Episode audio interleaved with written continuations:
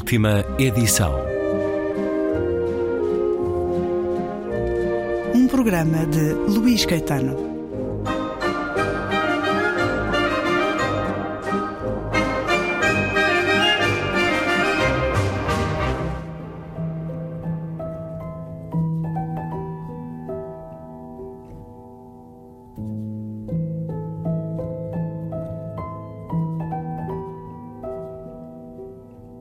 Vivo na margem sul, lugar onde passei a infância.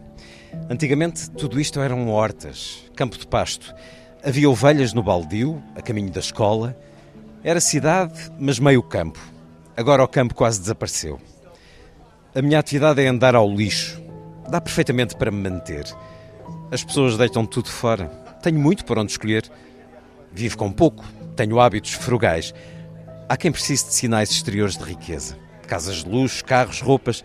Eu não. Preciso de umas botas para o inverno e de um par de sapatos leves para o verão.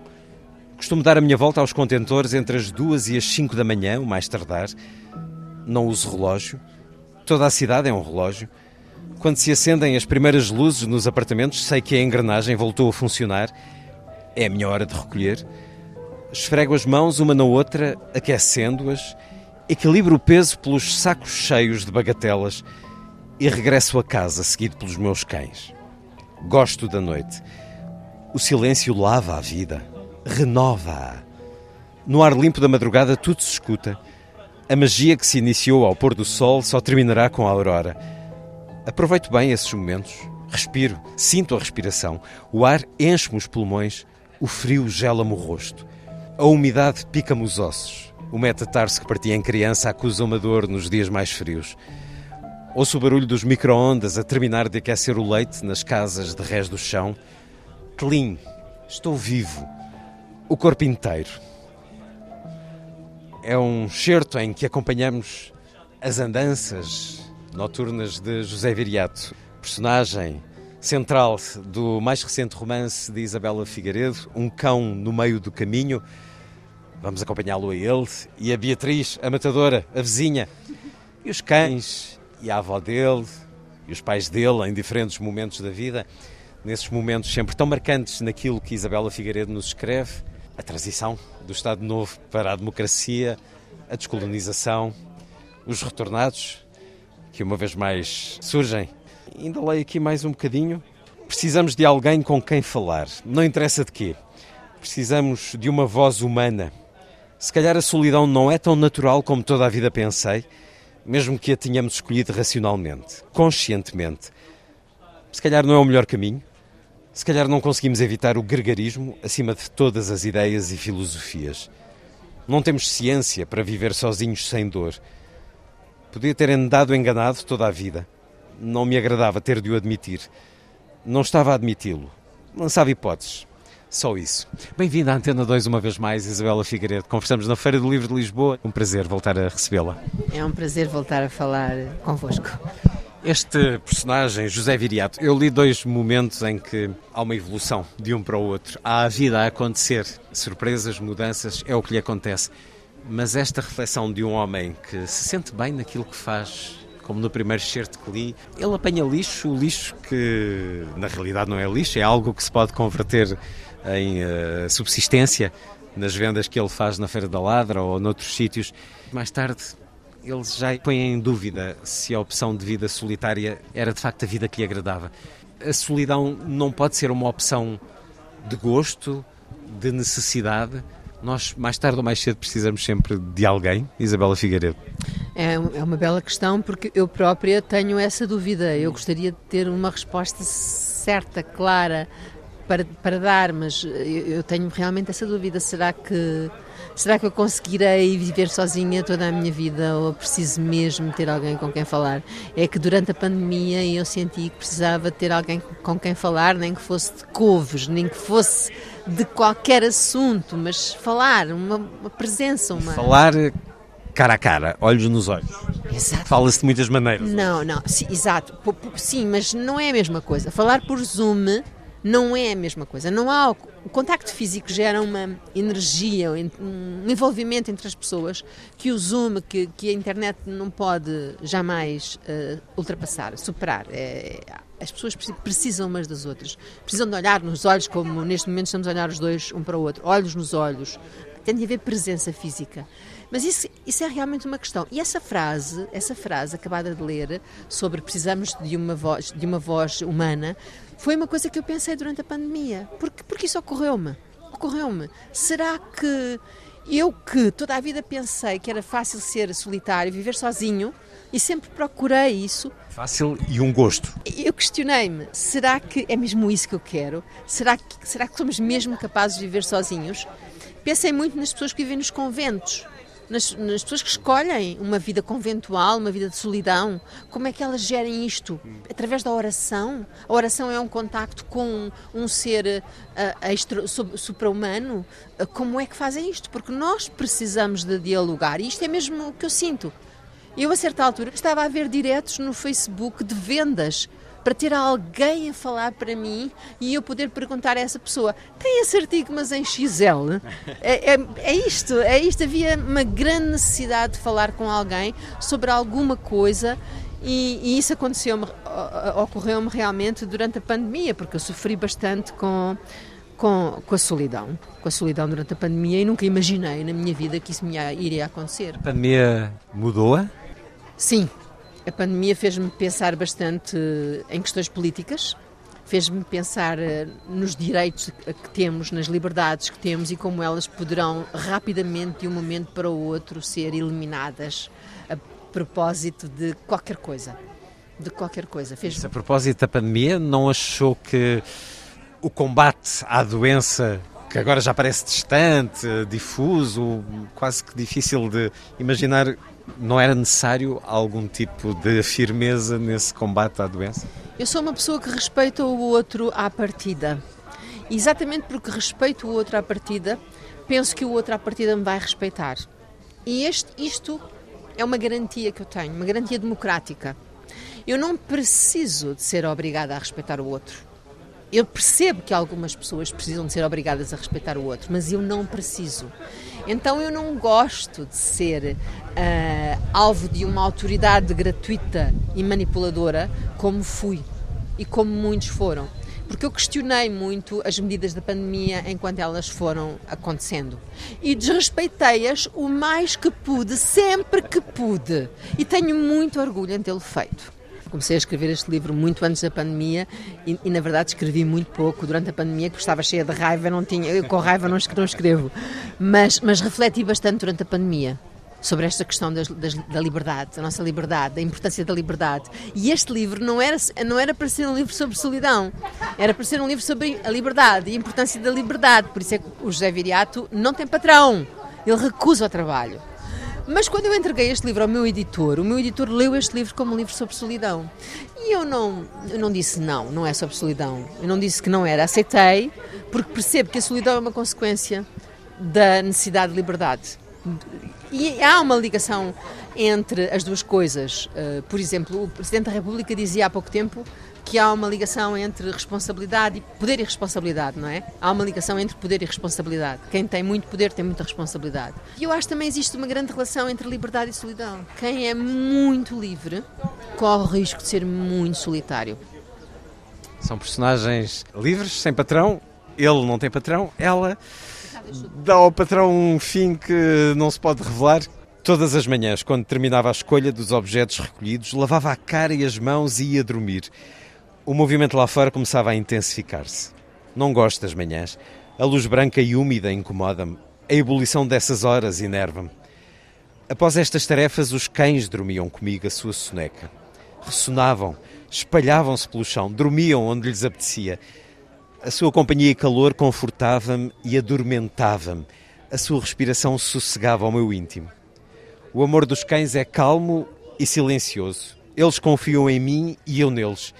Quando está frio, dormem na minha cama. Vamos-nos movendo ao longo do sono, ajustando-nos. Eu volto-me, eles voltam-se, como na matilha. Parece que escavamos um buraco fundo na terra e estamos lá dentro, uns em cima dos outros, aproveitando o calor que geramos. O meu cheiro humano é ácido e acre. O dos cães é algodão doce castanho. Uma nuvem sem arestas.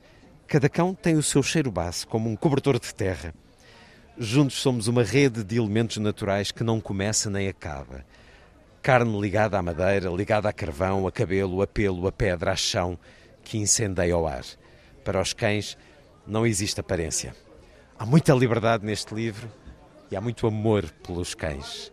Há muito amor pelo animal que é leal, companhia, fiel. Isabela Figueiredo, fale-nos desta força. Eu seria uma pessoa muito infeliz e sozinha e triste se não tivesse os meus cães. E ao longo da vida aprendi que os animais são companhias profundamente satisfatórias, quer dizer que há uma linguagem comum, temos uma linguagem comum, não são apenas sen sencientes, eles são sensíveis, eles dialogam connosco. E essa, essa descrição acabada de ler, que é tão bonita, desculpa, peço desculpa pela.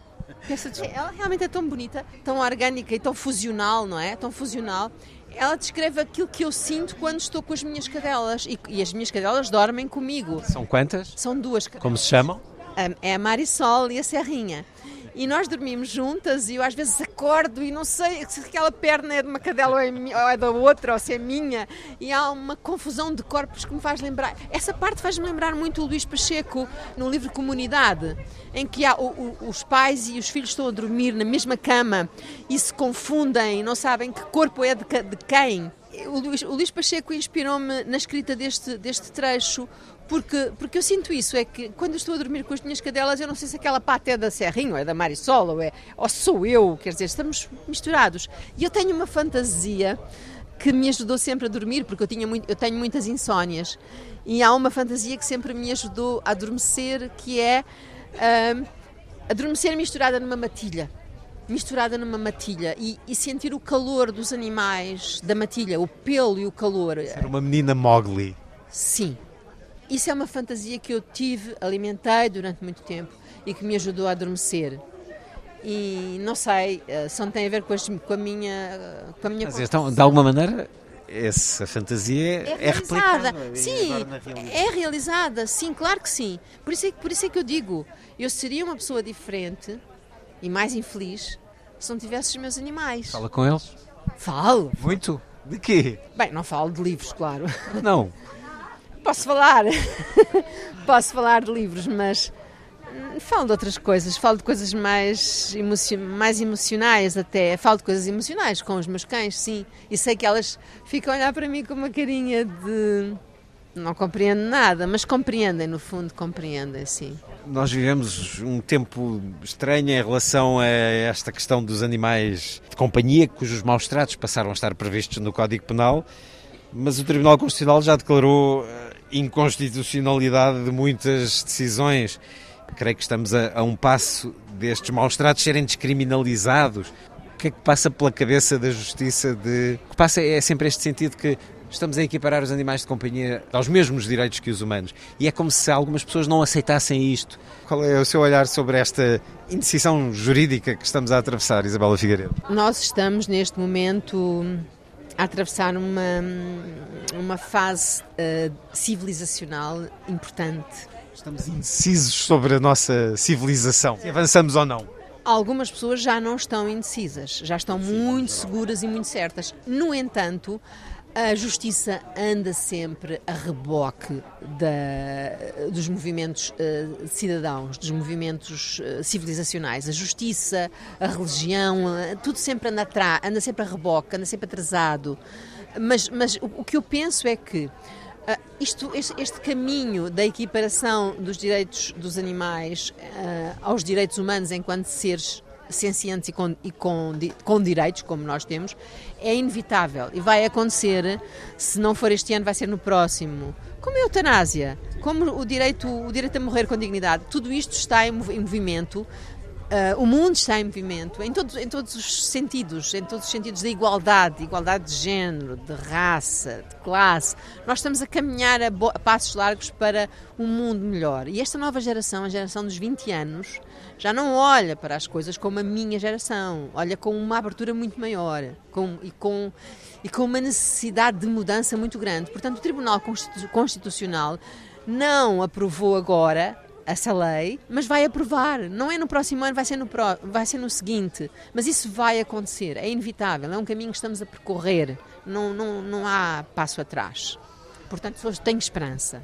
Um cão no meio do caminho, da Isabela Figueiredo, uma história cheia de rimas e de encontros. A vida também é assim consigo, como se as peças de repente fizessem sentido. Eu não planeio muita vida, eu deixo-me ir. E isso é bom, porque vão-me acontecendo coisas interessantes e são surpresas, sempre surpresa. Eu já percebi que se planeio muito, eh, não, não acontece, que sai tudo errado. Então deixe-me ir, como nos livros, aliás, nas personagens também, também me deixo ir. E depois sou, sou surpreendida, conheço pessoas e personagens maravilhosas, vivo coisas tão bonitas. Ainda hoje tive uma, uma vivência tão bonita no, numa universidade onde fui e onde conheci pessoas extraordinárias e fui tão bem recebida. E é assim que eu vivo, é, é no inesperado e no, no que vem, no, no, que está para vir e eu não, não planeio. E é cada vez mais uh, sentida por muitos leitores, cada vez mais tida como uma voz de escrita. Sente-se também assim, cada vez mais uma escritora, é escutada sobre o trabalho da escrita, sobre o seu olhar sobre o mundo também. Permite que diga uma coisa que acho que nunca disse em público. Eu não fui uma mulher amada no sentido romântico, mas eu sou profundamente amada pelos meus leitores e de alguma maneira isso me compensa. Isabela Figueiredo, e assim será nesta presença que vai ter também outros dias da Feira do Livro de Lisboa. É um lugar eh, que tem história para si? Imensa! Eu comecei a vir à Feira do Livro em 81, era uma miúda. Vinha aqui procurar os livros da Clarice Lispector, assim que ninguém lia. Pedia aos catálogos, a listinha, folheava tudo, ia para casa com aquele tesouro, sim, sim.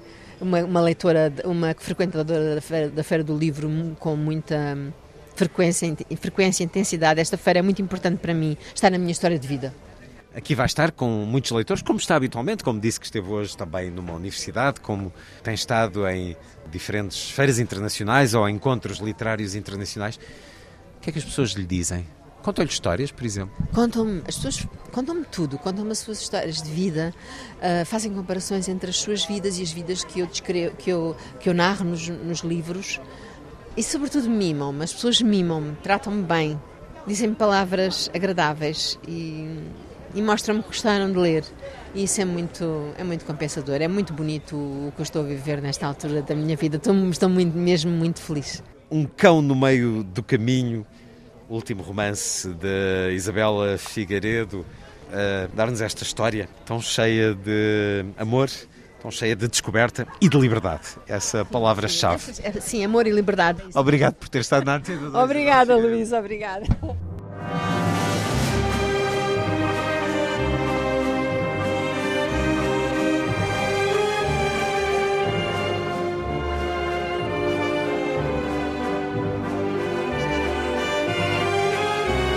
Última edição.